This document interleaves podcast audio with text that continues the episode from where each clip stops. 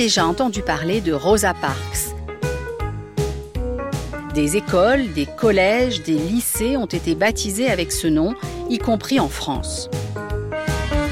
Rosa Parks était une femme noire. Tu vas très vite comprendre pourquoi je précise sa couleur de peau. Imagine, nous sommes en 1955, il y a seulement 65 ans, à Montgomery, la capitale de l'État d'Alabama, au sud des États-Unis.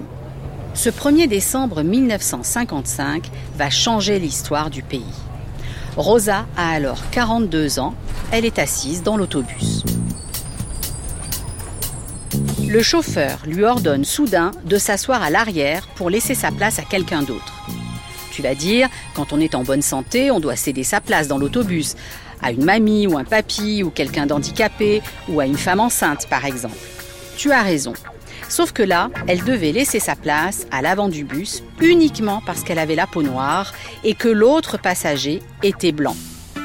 Tu te rends compte? C'est ce que l'on appelait la ségrégation, en vigueur dans les États du Sud des États-Unis. Cela signifie que la population était séparée en raison de sa couleur de peau. Les blancs à l'avant du bus, les noirs à l'arrière. Il y avait des écoles pour blancs et des écoles pour noirs. D'ailleurs, quand elle était petite, Rosa allait à l'école à pied parce que les bus scolaires n'emmenaient que les élèves blancs. Les bibliothèques, les restaurants, tout était séparé.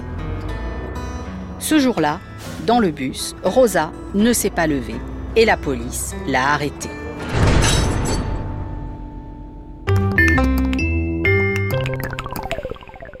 Mais comment en est-on arrivé à faire autant de différences entre les personnes noires et les personnes blanches? Souviens-toi, je t'ai parlé de la conquête de l'Ouest dans un autre épisode. Je t'ai dit qu'une fois les colons installés sur leur nouvelle terre, ils créaient des villes, mais qu'ils avaient aussi des champs, des plantations de coton par exemple. Alors une chose absolument horrible s'est produite. Les propriétaires de ces terres ont fait venir de force des hommes, des femmes d'un autre continent, l'Afrique, pour les faire travailler sans avoir à les payer. Pendant plus de 200 ans, le pays a exploité ces Africains. On les appelle les esclaves. Les Blancs achetaient les Africains. Oui, ils les achetaient comme des objets, comme du bétail. Ensuite, il les transportait sur des bateaux dans des conditions terribles et enfin, il les faisait travailler très dur dans leurs champs de coton ou de canne à sucre. Parfois, les personnes noires étaient battues et de nombreuses mouraient sous les coups et la maltraitance. L'esclavage a duré jusqu'en 1863. Mais dans les États du Sud, qui avaient beaucoup de plantations, les Blancs ont continué à maltraiter les personnes de couleur. Les Noirs n'avaient pas les mêmes droits pour le logement, l'éducation, le travail, la vie quotidienne. C'est ça que l'on appelle la ségrégation. En anglais, le verbe segregate veut dire séparer. Donc, on en est là, en ce jour de 1955. Rosa Parks ne se lève pas de son siège dans le bus et la police l'emmène de force. Mais un jeune homme noir de 26 ans apprend cette histoire. Il s'appelle Martin Luther King et il vit lui aussi dans la ville de Montgomery. Il est pasteur, c'est l'équivalent du prêtre catholique chez les protestants. Martin Luther King lance un boycott contre l'entreprise de transport public de Montgomery. Connais-tu le mot boycott? C'est lorsque tu arrêtes d'utiliser ou d'acheter quelque chose pour protester. Les Noirs vont alors travailler à pied ou à vélo, même si parfois ça leur prend des heures. La compagnie de bus perd beaucoup d'argent car elle a beaucoup moins de clients. Finalement, les lois obligeant les Noirs à s'asseoir au fond des bus et à laisser leur place aux Blancs sont supprimées dans tout le pays. Rosa Parks et Martin Luther King ont gagné, mais il aura fallu un an de boycott. Ce n'est que huit ans plus tard que toutes les lois séparant les Blancs des Noirs sont définitivement supprimées. We will continue to do all that we can to help our youth Depuis, Rosa Parks est une héroïne. Cette femme incroyable s'est battue toute sa vie pour la défense des droits pour tous. Elle est morte à 92 ans, mais son héritage est énorme dans tout le pays. Un autre héros est apparu avec cette histoire de bus. C'est Martin Luther King. Comme Rosa Parks, il a dédié sa vie à la défense des droits civiques, c'est-à-dire à la lutte pour que personne ne soit jugé sur sa couleur de peau. Il a organisé des manifestations à Montgomery, toujours non violentes, mais la police est arrivée avec ses chiens et de nombreux manifestants ont été tués, blessés ou emprisonnés.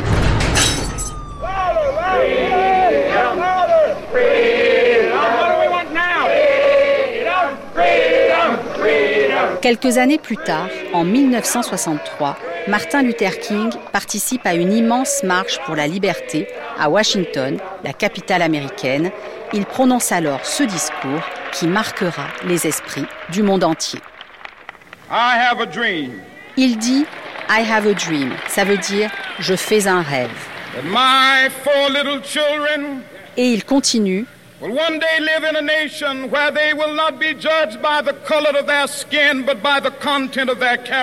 je rêve que mes quatre jeunes enfants vivent un jour dans un pays où ils ne seront pas jugés par la couleur de leur peau, mais par leur personnalité.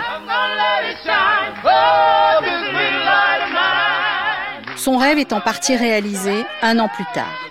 En 1964, la ségrégation est interdite sur tout le territoire américain.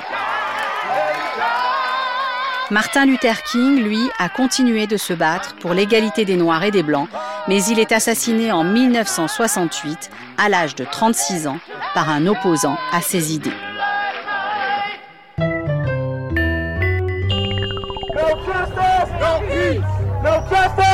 En réalité, certaines personnes sont toujours jugées aujourd'hui sur la couleur de leur peau. Tu as peut-être vu des manifestations ces derniers mois aux États-Unis et parfois en France avec un même slogan Black Lives Matter. Les manifestants protestent contre les violences policières envers les Noirs.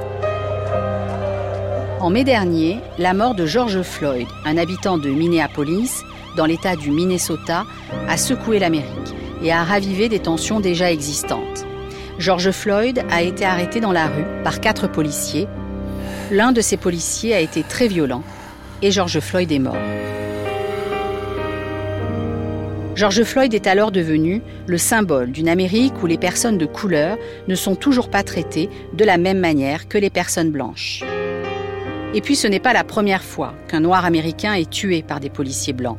Il y a eu d'autres morts avant George Floyd et il y en a eu après.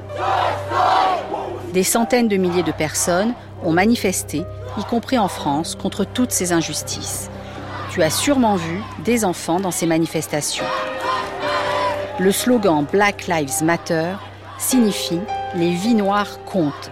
La vie d'une personne noire est donc tout aussi importante que la vie d'une personne blanche.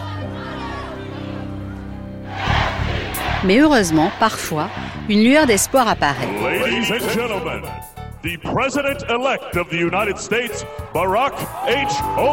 Tu te souviens, je t'ai parlé dans d'autres épisodes de Barack Obama. 45 ans après le discours de Martin Luther King, un homme noir devient président des États-Unis. le 4 novembre 2008, des millions d'Américains, en particulier des électeurs noirs, explosent de joie dans les rues du pays.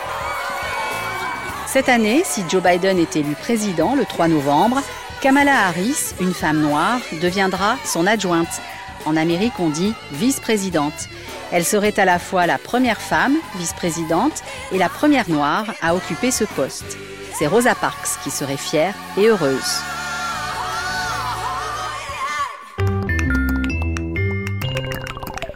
Tu te souviens, Martin Luther King et Rosa Parks avaient appelé les Afro-Américains à ne plus prendre le bus pour protester contre la ségrégation. Comment appelle-t-on cette action? Boy Scout? Ballot? Ou boycott?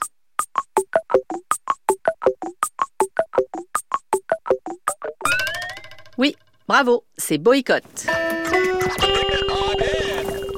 C'était L'Amérique pour les Kids, un podcast original de France Inter.